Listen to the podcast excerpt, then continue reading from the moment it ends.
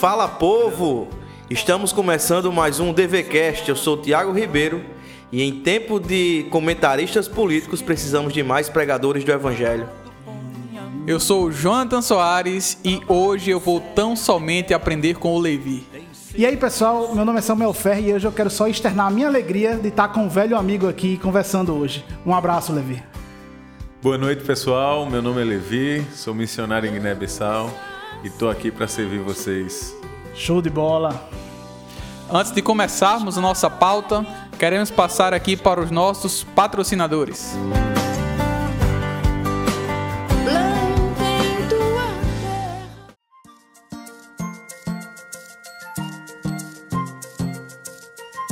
E hoje eu queria agradecer ao pessoal da Doxa Box, que é um clube de livros que tem abençoado a nossa vida.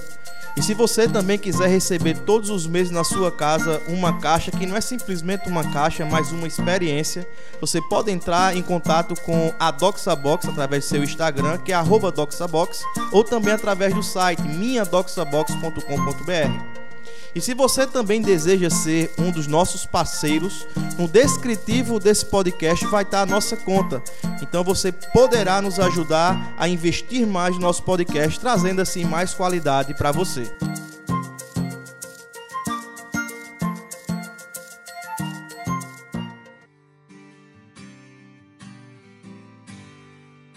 Bom, pessoal, hoje nós vamos pensar sobre o missionário, a missão e a igreja. Para nós é um prazer muito grande estarmos aqui juntos nesse podcast. Uma alegria inenarrável. Indizível.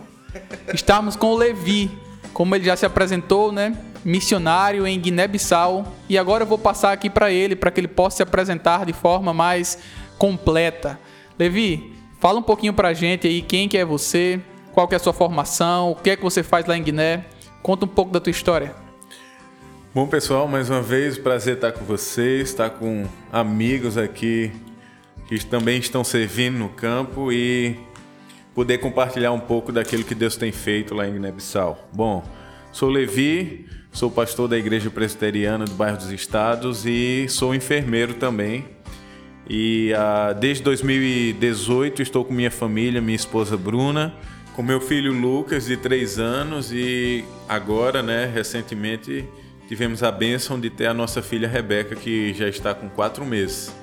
E estamos servindo lá em Guiné-Bissau, numa aldeia no interior do país, a 230 quilômetros da capital, e uma aldeia completamente de muçulmanos. Estamos lá com os nossos vizinhos muçulmanos, amigos, bem receptivos, acolhedores e com o desejo de plantar uma igreja no meio dessa aldeia. Que massa, cara. Legal demais. Levi, e. Deve ser a parte mais fria do Guiné-Bissau, né? Rapaz, esse é o problema. Esse é... Eu ouvi dizer que na sombra tá dando 40 graus. É isso mesmo. É daí pra nem pior. brincadeira. No período mais quente, que é o período de abril e maio, as temperaturas passam de 45 graus e a sensação Jesus. térmica Vai acima dos 50. é acima de 50. É bem, é bem ao leste né, do país, bem no continente, então questão de vento, essas coisas é, bem complicado. Estágio pro inferno mesmo. Lá é. Esse é mais um desafio, né, né Levi? Dá pra Esse sentir calor o cheiro de enxofre. é um também... Se tiver um coqueiro, o coco fica fervendo durante o dia. Mas esse também é um grande desafio, né? É o calor. Um grande desafio também que eu vejo que seria o maior é justamente pelo, pela tribo, ou não é tribo que fala, é como O povo, etnia, a etnia, né? Desculpa. Que eles são, na sua totalidade, muçulmanos, né? A gente tem visto é, em várias al- aldeias africanas é, missionários que começam um trabalho e os muçulmanos, eles terminam expulsando esses missionários, né? Como é que você lida com, com essa situação? Então, algo que a gente desde o começo fez questão de, de deixar claro é que o objetivo de estarmos lá era a pregação do Evangelho. Foi um convite que recebemos da aldeia, da liderança da aldeia, para trabalhar lá com escola e com na área de saúde também, com atendimentos de, de saúde. Mas antes de iniciar qualquer trabalho, a missão ela deixou claro que o objetivo principal não era é, ação social, mas pregação. Então houve uma reunião né, da aldeia, da liderança e eles deram essa permissão. Então, é, apesar de eles uma parte ter ficado resistente a essa ideia, né? Mas hoje, depois que a gente está morando lá com eles, a gente tem convivido dia a dia, tem é, se identificado com eles e mostrado quem nós somos, a gente não tem enfrentado nenhuma, nenhuma dificuldade. A gente tem, assim, verdadeiramente, Deus nos fez cair na graça do povo Amém. e até mesmo da liderança islâmica, né, dos, dos, dos líderes da mesquita, da aldeia, nós temos uma amizade, assim, saudável. Levi, é, a gente estava aqui né, nos bastidores conversando um pouco sobre a realidade do missionário lá na, na missão em si, né? E, se possível, eu queria que tu compartilhasse um pouco sobre a língua que é falada, sobre o processo de tradução, como é que funciona a pregação, os textos bíblicos que são compartilhados, se já são traduzidos ou não. Nos inteira um pouco sobre isso. Então, lá Guiné-Bissau é um país de língua portuguesa, né, oficialmente, mas apenas 10 a 15% da população fala o português. Então, o português é, uma, é o, o, idioma obrigatório a ser ensinado nas escolas, mas na realidade não, não funciona. Aí a gente tem o crioulo, que é a língua de comunicação entre as etnias, as mais de 33 etnias, que possuem cada uma sua língua materna. Então, é uma dificuldade muito grande para pregação do evangelho, principalmente lá na aldeia, que é bem afastado, o povo fala fula o tempo todo, ninguém fala português, alguns falam crioulo. Então a gente tem uma barreira muito grande a ser ultrapassada. Graças a Deus a gente já tem a língua, a Bíblia traduzida para o crioulo. Então, quem lê crioulo, quem fala crioulo, ele tem essa oportunidade de ouvir a palavra de Deus no crioulo. E a quantidade de pessoas que leem o crioulo é grande lá? É, é relativamente boa. Tá. Não é grande, assim, eu não sei a porcentagem. Tudo bem, mas você percebe que tem alguma sim, que tem condições de parar e sim, ler a Bíblia. Sim, Entendi. sim, com Show certeza. E tem muitos trabalhos de tradução para várias das línguas de Guiné-Bissau que já estão em andamento, alguns já foram finalizados, outros estão perto né, de, da conclusão de porções da Bíblia, Gênesis, Novo Testamento. Então, existe uma equipe de tradutores, missionários também, que tem se dedicado a isso, né? a, a tornar a esse legado da reforma, né? Da, da a palavra de Deus na língua do povo. Então, é, tem missionários que se dedicam a isso e glória a Deus pela vida deles. Massa, show de bola, Levi. É, eu fico pensando, né? Eu fico falando, ouvindo você falar e já pensando aqui ah, algumas coisas, como eu ah, reagiria, né? Como eu me encontraria se tivesse situação semelhante. Mas antes de, de caminharmos um pouco mais, Levi, como foi que tu se sentiu um, chamado a ir para a África? Como foi teu primeiro contato? E também um pouco sobre a capacitação necessária um, para o teu envio missionário. Então, meu relacionamento com Guiné-Bissau começou é, no tempo do seminário ainda, quando eu nem era aluno, era adolescente e conheci alguns alunos do seminário. E a cor acabou me chamando a atenção, né? O pessoal preto mesmo, assim e despertou aquela curiosidade de menino, saber como era o seu país, que língua falava, toda essa coisa. E essa brincadeira de criança acabou se tornando algo onde Deus usou para conduzir os nossos passos para lá. Quando eu estava no seminário, apesar de eu ter ido para me capacitar para o ministério de música na igreja, Deus, cada vez mais que eu conhecia as escrituras, é, a, a, obra missionária saltava diante dos meus olhos e ardia no meu coração. E em 2007 eu fui pela primeira vez para Guiné-Bissau.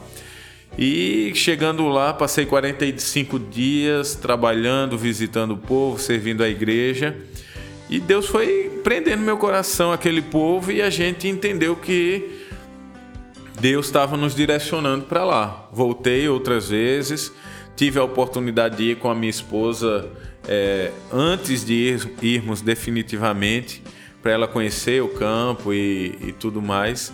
Então a gente estava entendendo mesmo assim que Deus estava nos direcionando para Guiné-Bissau nesse, nesse momento. Massa, show de bola. Uh, uma, outra, uma outra pergunta, né? na verdade não é uma pergunta, é uma curiosidade, né? Eu lembro-me do tempo do seminário, pagamos acho que duas ou três disciplinas, né? Um, um homem de, de porte físico forte, né? Com a cara fechada, sentando ali sempre nos últimos lugares ali do, do da sala do seminário. Este homem era Levi. E hoje é realmente é, é muito bonito, é, é, é sensacional poder contemplar o que Deus tem feito através dele lá na cidade, de, no, no país de Guiné-Bissau, né? Mas, Levi, é, você falou que vocês atuam lá com uma das frentes com as crianças e outra lá com na área de saúde, uma vez que você é enfermeiro. Como é que a igreja, como é que as pessoas recebem esse, esse cuidado de vocês? Então, lá, na verdade, o interesse, o único interesse deles é a escola e os cuidados de saúde, né?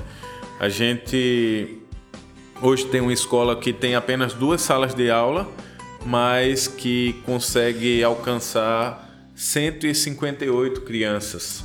Então funciona duas turmas pela manhã, duas à tarde e duas à noite. É, ah, eu... E em que momento tu, tu dorme, tu descansa? assim? Não, então. Bruna ela é responsável pela parte da educação, né? Assim, a coordenação dos trabalhos da escola são todos com Bruna.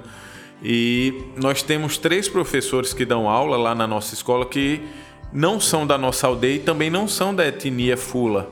Eles vêm de outras cidades, são contratados para dar aula. Isso. A gente faz questão de que sejam cristãos por causa do objetivo claro. da pregação do evangelho e toda essa coisa. Então, é, a gente dá a oportunidade das crianças ouvirem todos os dias a respeito de Cristo Jesus, das Escrituras. Elas conhecem as histórias da Bíblia e é um, um ambiente muito bom. assim. Ela, a gente vê que elas têm crescido bastante, apesar de não ter nenhum convertido né, nesses dois anos de pregação. A gente sabe que essa Mas não é a nossa. Tá lá. Nessa, uhum. Exatamente, essa não é nossa responsabilidade converter, é pregar. Uhum. E na área de saúde, todos os dias. Às vezes, antes de sete da manhã, chega gente lá na, na, casa. na nossa casa querendo fazer uma consulta, é, reclamando de alguma dor, alguma algum incômodo. necessidade, uhum. exatamente. E isso vai às vezes até de noite também. Levi, você, assim, primeiro, quem está escutando pode estar tá percebendo uma vozinha de um príncipe que está aqui no colo de Levi. Isso é o filho dele, Lucas, tá certo? Eu, eu mesmo sou editor, mas eu não vou ter a coragem de fazer qualquer edição de qualquer coisa que ele fale ou, que, ou de qualquer expressão que ele tiver aqui. É, mas você já falou um pouco da sua esposa, tem o seu filho aqui. É, claro que Deus plantou no coração, não só no seu coração, mas também no da sua esposa. Mas como foi esse processo de conversa, de, de maturação da ideia? Porque muitos dos que estão ouvindo até podem é, sentir o fervor no coração de, poxa, talvez Deus esteja me chamando para isso. Só que existe uma família por trás uma família que tem necessidades, tem necessidade de sair para passear junto, de ficar um tempo só. Mas vocês estão numa vila com mil e 1.800 pessoas uhum, mais ou menos isso, que não isso. tem absolutamente nada além das pessoas morando. Não tem um restaurante, não tem é, um lugar que você possa sair para ter uma, um, um momento a sós com sua esposa ou com uhum. sua família. Claro que essa realidade vocês já vivem, mas o momento anterior a isso, você já falou alguma coisa mas como foi esse processo de maturar essa ideia, de começar a fazer com que um dia ela seja realidade? Então, eu tive a graça de conhecer Bruna num projeto missionário no Sertão. Então, Deus já vinha preparando o coração dela é, em relação à obra missionária. É, ela estudou no seminário da Juvep aqui em João Pessoa, veio de São Paulo para estudar aqui e também a gente teve a oportunidade de ir duas vezes ao campo antes de irmos como família definitivamente. Uhum. Esses, vamos dizer, fantasmas, eles estão na nossa na nossa vida, né? Essas perguntas, ah, e como é a educação das crianças, as questões de saúde, quando vocês têm uma necessidade de ir para um hospital, como é que faz? Tudo isso são é, lutas que a gente enfrenta no campo missionário. Foi é algo assim que eu até preguei sobre isso nesse final de semana, né, naquele texto do jovem rico, e que existe de nós uma, uma renúncia você deixa pai, família, amigos, igreja, conforto, bens, tudo por causa de Cristo e do Evangelho. E, e a gente precisa entender que Cristo ele é mais precioso que isso. Cristo é mais valioso do que qualquer todo qualquer um desses momentos que a gente possa ter, ou segurança, ou qualquer outra coisa. Então, é, é nessas horas que a gente precisa colocar a nossa teologia, nossa fé no, na Em vida, prática, em em prática. prática, exatamente. Então, assim, existem momentos de crise. Isso é inevitável, né? Você dizer, eu não vou dizer que eu não, em dois anos não deu vontade de voltar, porque eu vou estar mentindo, mas graças a Deus o aeroporto era longe e não tinha voo todo dia. E, Deus e nesse tempo, é, e nesse tempinho assim, a graça do Senhor nos alcança e nos dá força para mais Uhum. um tempo. Mas é o Senhor, cara, é o Senhor que nos sustenta, que Glória a vai ele, glória, glória a que ele, vai nos alguma. conduzindo, cuidando de nós em todas essas necessidades. É, eu acho que isso é, isso, é, isso é o belo, né? Esse é o principal valor da missão. Ah, compreender que, apesar dos pesares, vale a pena. Passando a reforma protestante, acabando o mês da reforma, digamos assim, né? Ouvir isso do, do Levi, ele é, isso é revigorante. Entender que a missão, por mais difícil que seja, ela vale a pena. Isso é simplesmente a graça, a beleza do Evangelho. É exatamente isso, Jotinho. Eu estava aqui enquanto o Levi falava, né? Estava falando, eu estava só aqui é, ouvindo e, e pensando também em como às vezes a gente tem tudo diante de nós e colocamos barreiras que fazemos delas barreiras intransponíveis, né? Quando na verdade a grande dificuldade está em nós. E quando nós olhamos assim para Levi e vemos que de fato existem sim barreiras, né? A primeira barreira é a barreira da distância, ele está distante de todos os seus familiares, né? de todos os seus amigos. Mas o que eu vejo em tudo isso é simplesmente o fato de ele é, entender que Deus ele é soberano em todas as coisas. E depois é a convicção, meu irmão. Para todo aquele que é chamado para alguma coisa, ele precisa ter convicção no coração, porque diante da primeira dificuldade, a primeira coisa que ele vai pensar, como Levi já pensou também, né? Como nós pensamos aqui, eu penso como pastor, é de amarrar a chuteira e sair e correr, meu irmão, e correr. Mas é a convicção que nos faz também é, ficar onde nós estamos, ou na verdade ficar onde Deus nos colocou. E ouvir isso é, é, como o Jonathan falou, é revigorante, é reconfortante, né? É olhar para um, um jovem, né? Como, como Levi. É jovem, né, Levi? Tu? Sou 30 anos. vou, entrar, vou entrar em 33 ainda, tô em 32. Rapaz, eu sou mais velho que tu, Jesus da glória. Eu tô, Você trabalhou no Tô porto de cana, mesmo. Samuel, você. eu tô acabadinho mesmo. Mas louvado seja o Senhor, Levi, por sua vida, né? Por esse testemunho de vida que você está nos trazendo hoje. É, e vou fazer que nem Samuel hoje. Para você que está nos ouvindo nessa noite, ou nessa tarde, ou nessa manhã, não sei a hora que você está nos ouvindo, mas para você que está nos ouvindo, é, entenda, meu irmão, que onde Deus nos colocou é o lugar onde nós devemos estar. Como é que vai ser isso? O Senhor proverá. Exatamente. E com certeza ele provém. Isso aí é, a certeza que a gente tem que sempre ter. Levi, é, você falou que vocês desenvolvem né, dentro da escola e também com, com o trabalho na área de saúde o- a assistência às pessoas, né? Mas o investimento para tudo isso, quem custeia isso? É público, é público, privado, é privado, investimento de fora? Como é que vocês fazem? O investimento é tudo da igreja, né? Não, não tem nenhuma parceria com o governo, é, nem com instituições privadas. Assim, são irmãos, igrejas, amigos que de alguma forma conhecem o projeto, é, se envolveram com o projeto, seja em alguma das áreas, né? Seja na escola ou na parte da saúde. e que estão caminhando com a gente.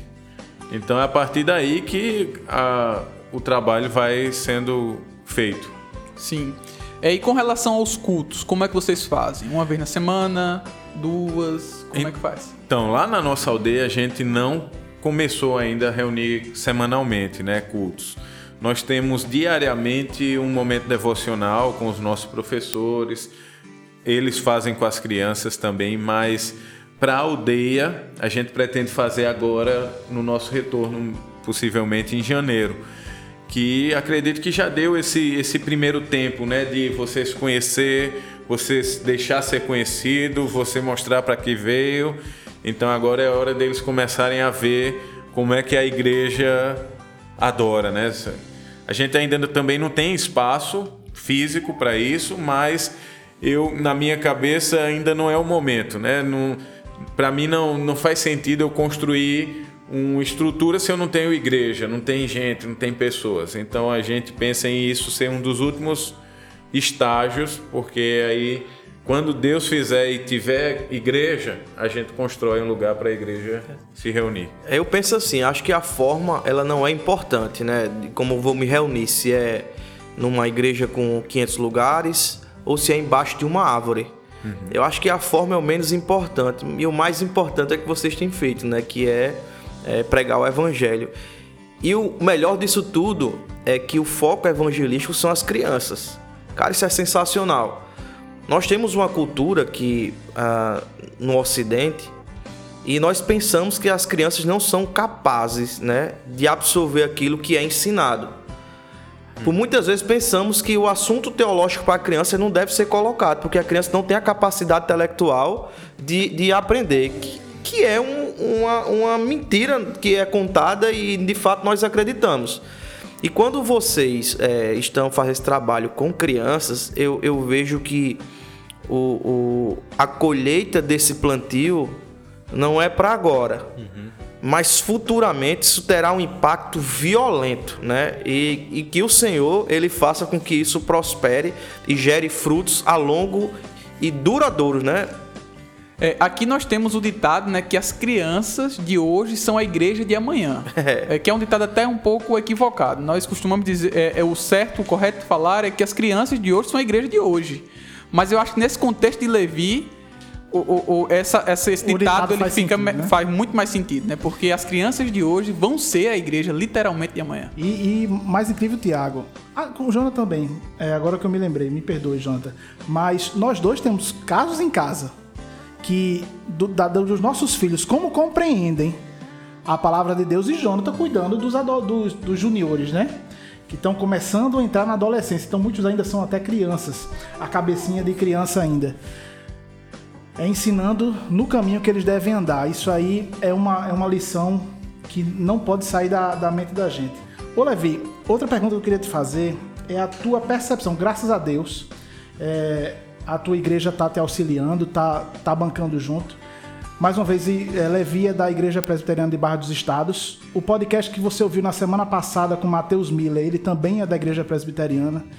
É, o, alguns outros podcasts que vocês já escutaram com o Ian, é, também ele é da Igreja Presbiteriana de Barra dos Estados. Então é uma igreja que pelo menos nós aqui já tivemos três. Inclusive eles estão aqui hoje, né? com a cara dele, mas são três pessoas que são capacitadas e conhecem a palavra de Deus, que representam uma igreja que também assim percebe a importância da, da, da, da missão. Mas a tua visão, Levi, eu sei que tu estás fora de João Pessoa há dois anos, voltou no último mês, mas a tua visão de como as igrejas em João Pessoa e eu queria realmente que você tentasse excluir aquelas igrejas que sabidamente nem bíblicas são certo? Uhum. Igrejas que você sabe que são bíblicas, que são é, preocupadas com a palavra de Deus, mas se essas igrejas efetivamente estão preocupadas com missões, qual é a, tua, a visão que tu captava disso até pelo menos sair? De novo, graças a Deus, a igreja que você faz parte está lhe auxiliando.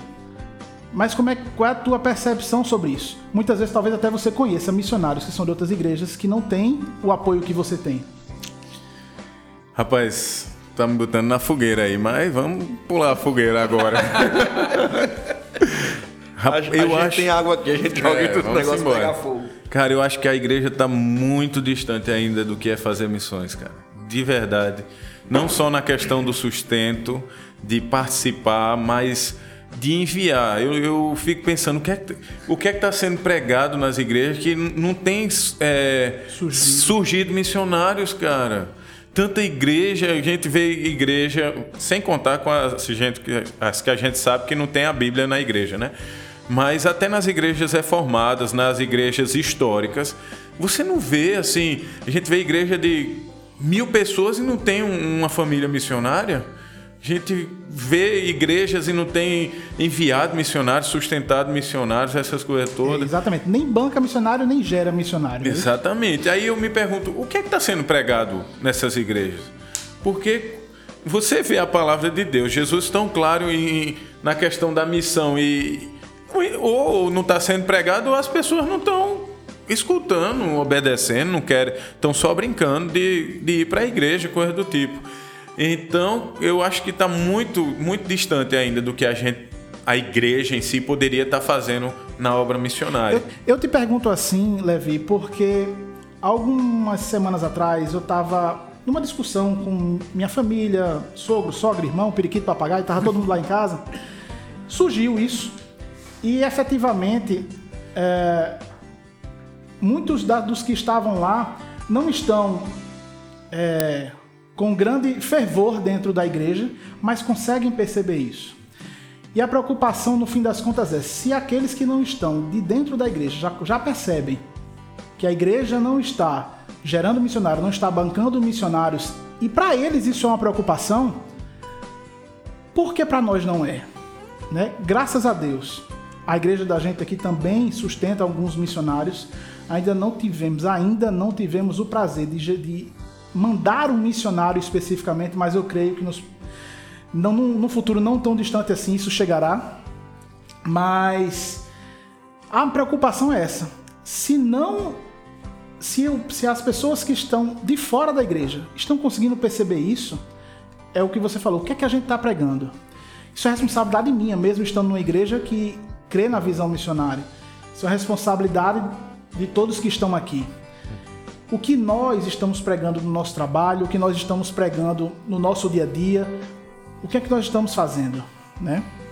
Uma coisa interessante, só é, puxando um gancho aí, né?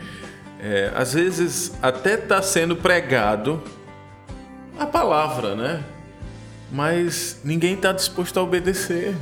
Ninguém está disposto a abrir mão. Feito o jovem rico lá, né?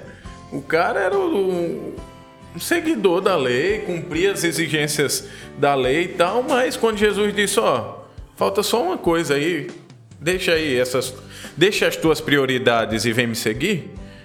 O que é que ele fez? Ele foi embora e não quis. É claro que a gente entende que é o Espírito Santo que faz essa obra. Sim, com Que certeza. convence a gente de largar tudo que a gente tem e ir para o campo missionário. Mas será que talvez então não seja nós na igreja que estamos não buscando dar enfoque a, a, a, missões? Estamos pregando a Bíblia, estamos pregando a salvação por meio de Cristo Jesus, estamos pregando um Cristo que morreu na cruz, através do seu sangue nos lavou, nos redimiu, mas não estamos, talvez, pregando que nós devemos levar esse Cristo para todo mundo. Cara, é. Sem, sem, sem nenhum tipo de, de vergonha de dizer, rolou lágrimas aqui, meu irmão, enquanto você falou. É, são duras palavras e palavras que são extremamente necessárias. E talvez eu seja até cancelado, né? Como diz esses termos que estão se utilizando muito agora. Porque eu falarei aqui algumas coisas que serão duras também, né? E ao passo que eu falo, aponto eu olho para dentro de mim mesmo. Eu não me excluo daquilo que eu falo. Ah, Samuel bem falou que existe uma preocupação. Não sei se você não está vendo o que eu estou fazendo aqui, mas eu estou abrindo aspas, né, naquilo que chamamos de enfoque missionário, né? Será que o sustentar com alguma quantia, na verdade não chamo nem de sustento, eu chamo de uma pequena ajuda, Pequena ajuda é isso. não seria algo de, cara, pelo menos eu faço alguma coisa? Porque eu vejo a missão de Deus aqui, quando olhamos para as Escrituras, a missão é abrangente. Ela não tem uma esfera específica, a esfera é o mundo, né? E o foco são as pessoas, né? Então, onde tiver pessoas, o, o foco da missão será pregar o evangelho para essas pessoas. Mas o que eu vejo é Hoje nós temos uma igreja totalmente preocupada nela mesma. A preocupação é encher bancos e encher contas. A preocupação é ser conhecida e não fazer Cristo ser conhecido. Uhum. Nós vemos igrejas preocupadas em treinar os membros para dentro da própria igreja, para servir a igreja, e não vemos a preocupação de treinar a igreja para servir no mundo, né? Essa é uma grande dificuldade que eu encontro. Você tem, é, Levi, é, você pode dizer que é um homem muito abençoado por Deus por ter uma igreja que lhe é, auxilia nesse sentido. Eu não me sentiria, eu, Tiago falando, eu não me sentiria encorajado em ir para uma missão se minha igreja quisesse me enviar. É duro eu estar falando isso, mas eu não me sentiria. Eu estava até conversando isso com minha esposa esses dias, que está no nosso coração começar um trabalho é, onde eu me criei a vida inteira, chamado Prado Poço, né? E a intenção, já tô, a gente já está com um grupo lá, um grupo que já está se, se consolidando, graças a Deus. E a minha intenção é que, na verdade, essa é a intenção do meu coração, não sei se assim o Senhor vai permitir que seja, é que desse próprio grupo surja, né? Por isso que eu disse, a forma não importa, uhum. né? surja a, a, a, vontade de querer se reunir em algum lugar e esse próprio grupo ele cresça nesse sentido. Porque se eu fosse enviado, por mais que seja aqui pertinho, cidade vizinha, Cabedelo, a grande João Pessoa, talvez eu não me sentiria confortável. Porque eu sei como é a realidade, né? Então eu, eu oro ao Senhor para que Ele trabalhe isso no meu coração. Talvez seja um pecado meu, né? Uma dificuldade minha. Mas quando eu olho para o, o, o macro, eu não tenho como fazer uma leitura diferente dessa, né? E cara, que quando você fala como é que tem sido as pregações, né? Qual tem sido o enfoque das pregações das igrejas? Eu posso dizer assim, meu irmão, que eu, Tiago, né, como pastor, como pregador, como pastor de jovens, por muitas vezes o enfoque da pregação não é de fato assim, não, cara, você precisa pregar o evangelho, né? Como de fato deveria ser, né? Uhum. E, e com isso, meu irmão, hoje eu saio daqui já com uma grande lição de que se a pregação não for para que atinja o coração daquele homem, mulher ou jovem, do fato que ele entenda a necessidade e a urgência da pregação do evangelho, era melhor ter ficado em casa e não tivesse ido pregar. Né? Eu já saio daqui hoje com essa verdade e louvo a Deus por sua vida e por ter me encorajado, meu irmão. Amém. Louvado Amém. seja o Senhor. Glória a Deus.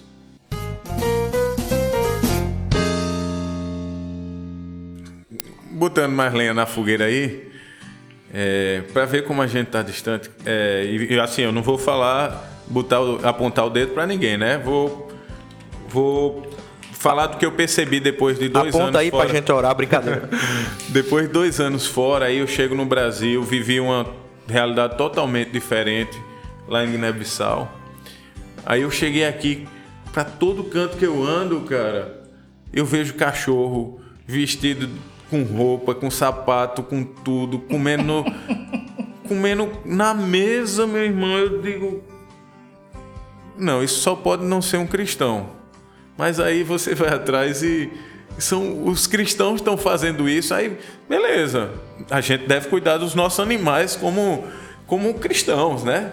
Mas Vai ver quanto essa pessoa tem investido em missões e quanto ela está investindo no cachorro dela. Caramba. Essa, pode, pode colocar ênfase aí, aumentar o volume dele, editor. Essa vai ser uma porrada que vai nocautear aí, aí a igreja. Aí você vê onde é que está o coração da igreja.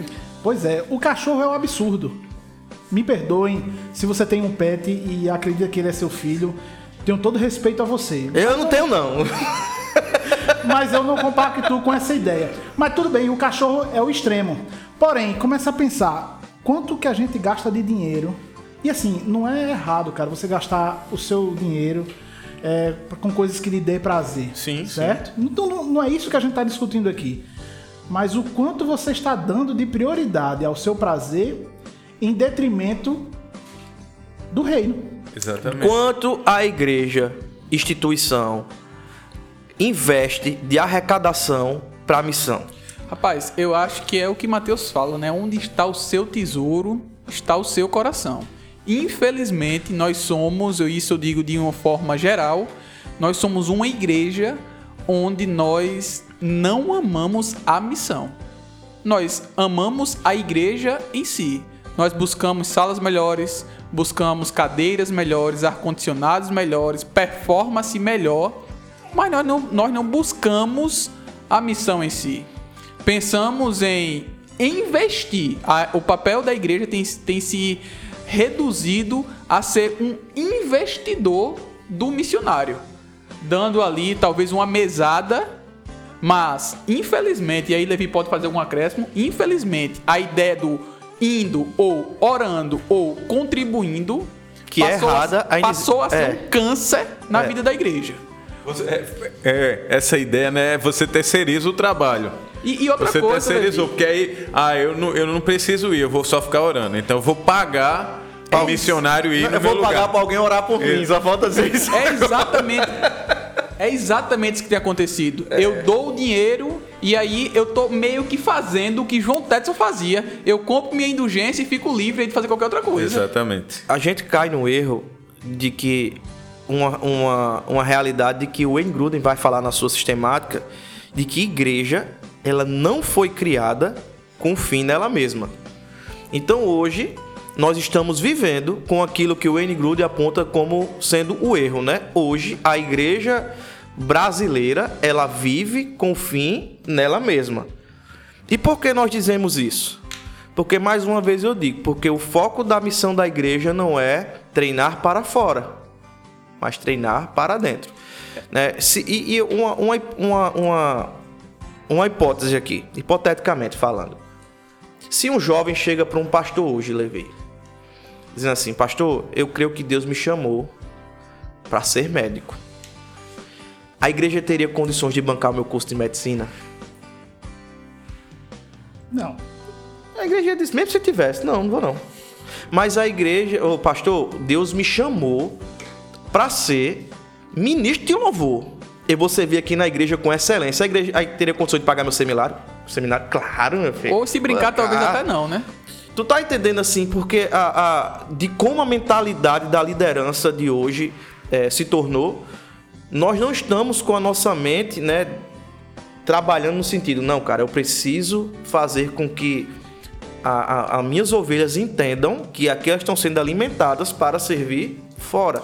Cara, eu acho que a gente cai novamente, Thiago, no que a gente já falou em algum dos podcasts, que eu não lembro qual, no problema do dinheiro. Imagina que o dinheiro não fosse importante. Pois é. Imagine que, por exemplo, um missionário ganhasse o mesmo salário que o pastor. Meu irmão, Esqueça. nós sabemos que existem pastores hoje que, infelizmente, escolheram, deixaram o seu anseio missionário por uma condição financeira melhor. E isso é triste, cara. Em, em ambos os aspectos, né? Triste pelo cara que abre mão da sua vocação e triste também para a igreja que não que não auxilia ou aumenta ali o auxílio E para quantos com casos existem, Jonathan, que a igreja faz toda a campanha, envia o missionário, depois de três meses abandona o cara lá sem enviar nenhum centavo? Esse daí, nesses últimos dias saiu a ideia do do estupro culposo, né? Esse daí é meio que o homicídio culpo- doloso aí. Abandonaram o cara, deixaram morrer. O envio culposo. né? E o culposo, né? Não, esse é doloso mesmo, porque é a intenção é. de matar o cara lá. É verdade. Mas é difícil essa situação. Olhando para a igreja brasileira, é inconcebível você ver missionários voltando do campo sem sustento. É inconcebível. Porque você, você vê que a igreja brasileira tem condição de sustentar todos que estão no campo e, e enviar muitos outros. É questão de prioridade.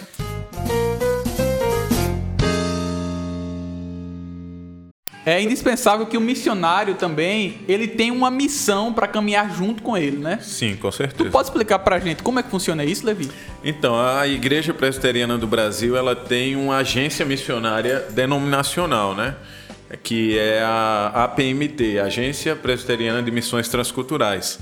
E é muito importante porque ela, ela acaba dando um acompanhamento né, ao missionário, dando suporte é, logisticamente, emocionalmente. Um exemplo é a gente tinha um pastor, infelizmente, felizmente, né? Infelizmente não, felizmente ele faleceu esse ano. Deus o chamou e era um pastor que era dedicado aos missionários. Então, a- o trabalho dele na missão era visitar os missionários e não era para tipo é, ir lá fiscalizar e voltar para Dizer como é que tá. dizer como é que tava, não. Era para pastorear, acompanhar, né, Levi? sentar, conversar, orar, pregar para o coração dos missionários e isso é uma bênção que é proporcionada pela missão, né? Por essa por essa agência missionária que vai dando esse suporte. E fora outras coisas. Eu vou falar da, da agência presbiteriana porque é a que eu tô ligado. Mas a gente tem suporte na área de saúde, a gente tem é, suporte de INSS, algumas coisas que talvez é, algumas têm igrejas e a gente sabe disso, né? Envia o missionário, meu amigo, e um dia se o missionário voltar do campo, coitado dele. É, pelo menos você tem relativa segurança humana de que as coisas não estão paradas, você não está parando no tempo para continuar, né? E assim como a missão é importante, Levi, eu acho que a gente pode destacar também a importância da igreja quando compreende a vocação do missionário, né? Com certeza. Eu acho que se chega alguém pro pastor e diz, pastor, eu quero ir pro campo missionário, Deus me chamou. Um dos primeiros estágios é o testemunho da igreja do serviço dessa pessoa na igreja, né? Porque a missão ela começa, ela é contínua, né? Eu não, não cheguei lá pro meu pastor Renan e disse, pastor, de repente eu quero ir para a África, não. Eu já vinha numa vida de serviço missionário na igreja, na cidade, no sertão, então, e Deus mandou a gente para mais longe. Então, acho que um- a igreja ela é testemunha, né, de que Deus está chamando e e como testemunha ela também é responsável por esse esse envio aí.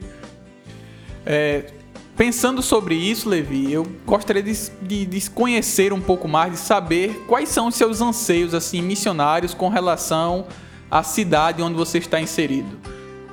Então, a gente. O nosso objetivo lá é o plantio de uma igreja, né? No meio do povo Fula, lá da nossa aldeia. E a gente não tem ideia de quanto tempo vamos passar lá.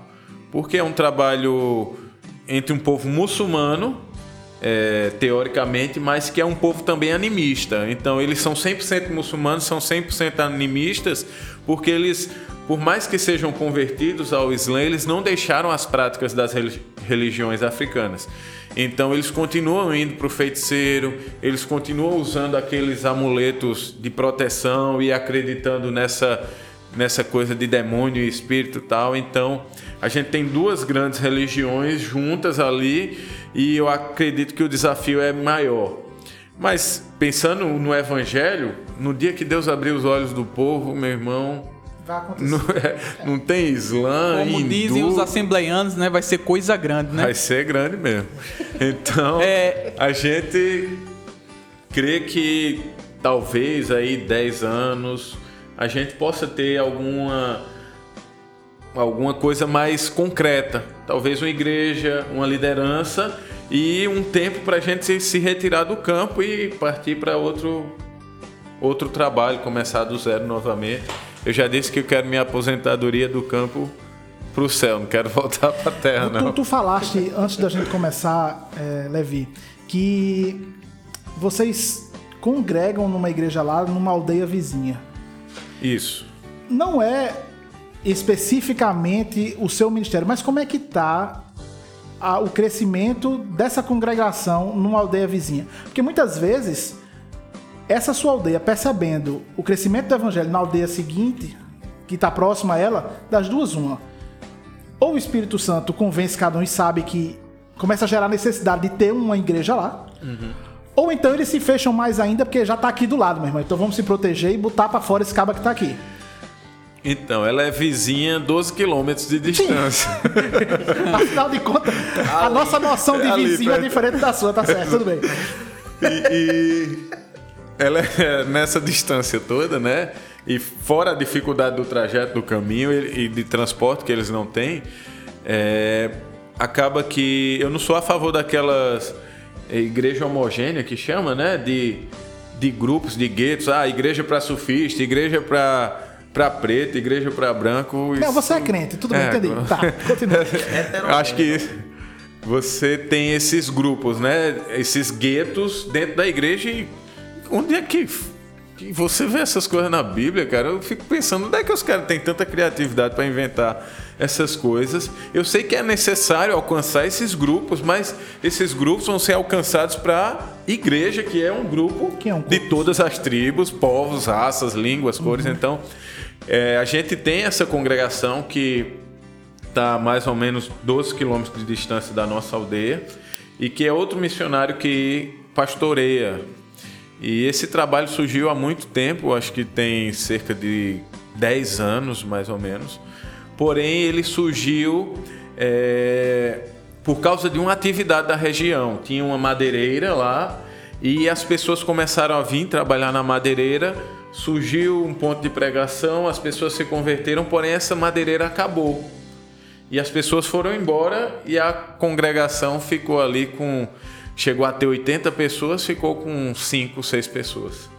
Então, é bem difícil que, ao ponto que eles foram embora, os cristãos, o islamismo cresceu surpreendentemente em Guiné-Bissau, com investimentos de outros países, como Marrocos e, e tantos outros. Então, é, há essa dificuldade e assim, a gente entende a necessidade de alcançar esse outro lado onde nós estamos. Por mais que 12 quilômetros, digamos assim, dê para você ir, mas existem, existe muita necessidade do nosso lado. Então, a, por isso a gente Uhum. tem caminhado para essa congregação lá no, Entendi. na nossa aldeia. Quando eu penso, Levi, em igreja africana, né, eu só me lembro das histórias ali, talvez de Lidório, né, falando dos cultos no meio dos concombas, cultos longos, tal. Como é que é a dinâmica? Qual que é a dinâmica lá? O tempo do culto, o, o louvor se assemelha com o que nós vemos também? Então, lá na, nessa, na nossa igreja, né, na igreja presbiteriana de Guiné-Bissau, não é, já existe né, uma igreja presbiteriana formada lá. Eles são também assim mais limitados na questão do tempo da liturgia, né?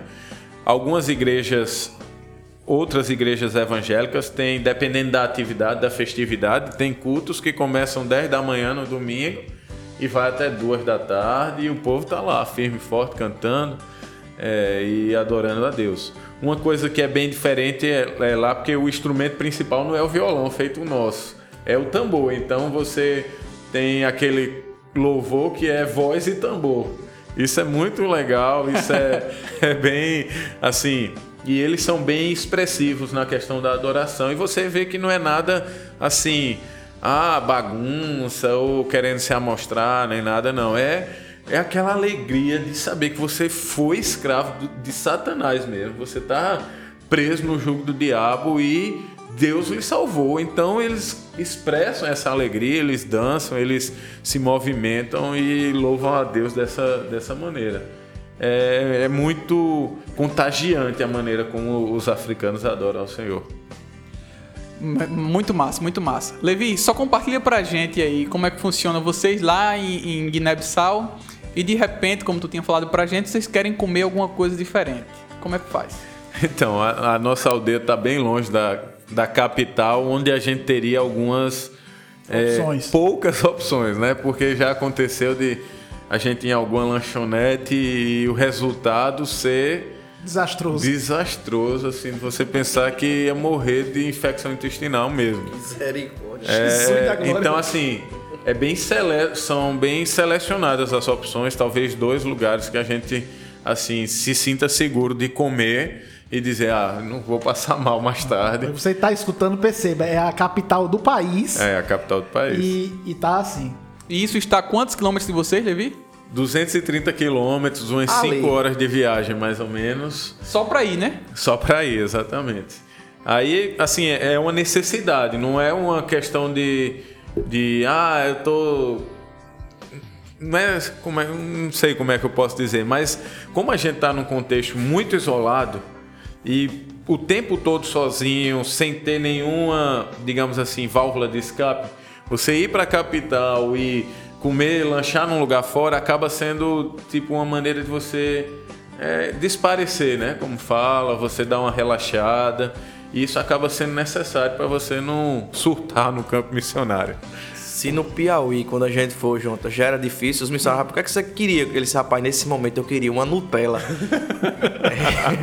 já era difícil lá, imagine Pois onde é. você tá, meu amigo.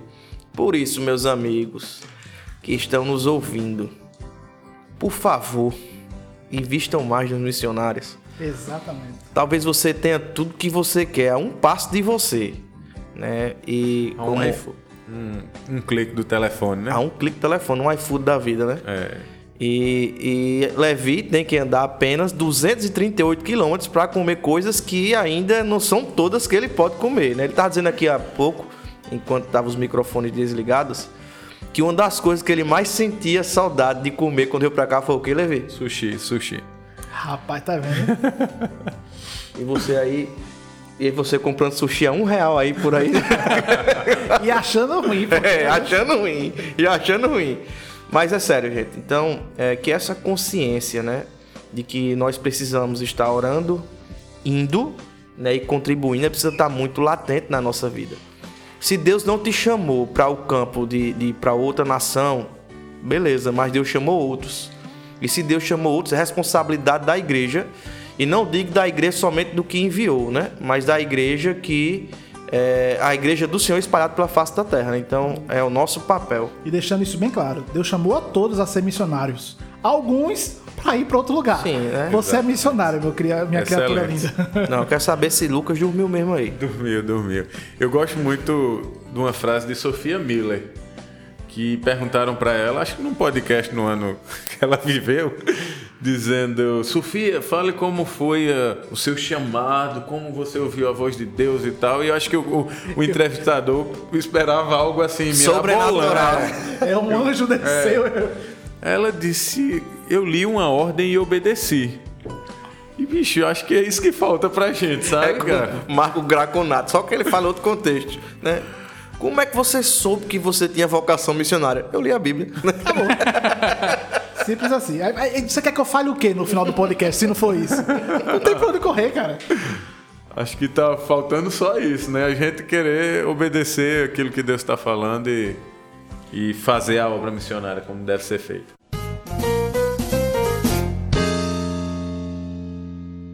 Ah, só pra findarmos, Levi, eu tenho uma pergunta que é de uma irmã da nossa igreja, que é o seguinte: ela disse, olha, eu quero ir pra África. O que fazer primeiro? Conhecer. Aí eu, e agora eu tô acrescentando, né? Seria conhecer primeiro o país lá, primeiro tentar capacitação aqui. O que é que tu indicaria? Isso eu queria com- completar, João. Eu ia fazer a pergunta e realmente esqueci. Quando você viajou pra Guiné a primeira vez, foi nessa aldeia que você foi? Foi em outra? Como é que foi? Completa tudo na mesma pergunta aí. Certo, então vamos começar aqui pelo, pela viagem, aí eu vou Pronto. para Jonathan. É, quando eu fui em 2007, eu não conhecia esse lado de Guiné-Bissau. Eu fui pro, eu tive a oportunidade de conhecer o lado mais animista, né, da, do país. E nas duas primeiras vezes, nas duas últimas vezes, é, antes de ir definitivamente, eu estive mais no contexto muçulmano. Então foram experiências assim bem distintas, né? Eu pude conhecer assim bem a realidade do, do país e na última vez em 2016 a gente entendeu claramente a voz de Deus dizendo, ó, é essa aldeia aqui que eu quero vocês. Eu, a gente já conhecia a aldeia de 2014 e fomos em 2016 com esse objetivo de definir o campo e fomos visitando algumas aldeias no contexto muçulmano. E Deus falou com a gente e entendemos e voltamos para lá. O primeiro passo é você ter essa ter convicção de que Deus está lhe chamando, né? Você tendo essa convicção, ah, Deus está me chamando para ir para a África, eu preciso ver qual caminho eu vou seguir até chegar no meu objetivo.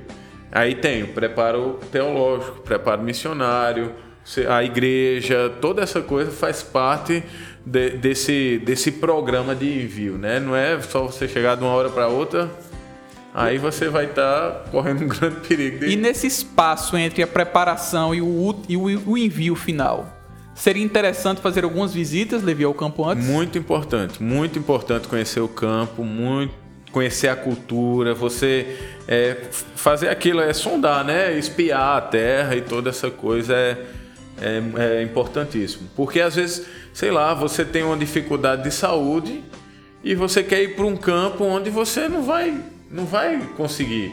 A gente sabe que é a, existe a graça de Deus, Deus dá essa, esse suporte, mas talvez você tendo esse contato primeiro, você, você tem um problema de câncer, precisa fazer quimioterapia, vai para Guiné-Bissau, não, não, é, você vai e fica, não volta mais, porque de lá já pega a passagem para o céu. Para vocês terem ideia, na, agora na pandemia, Guiné-Bissau é um país que não tem um respirador para salvar um caso grave de coronavírus.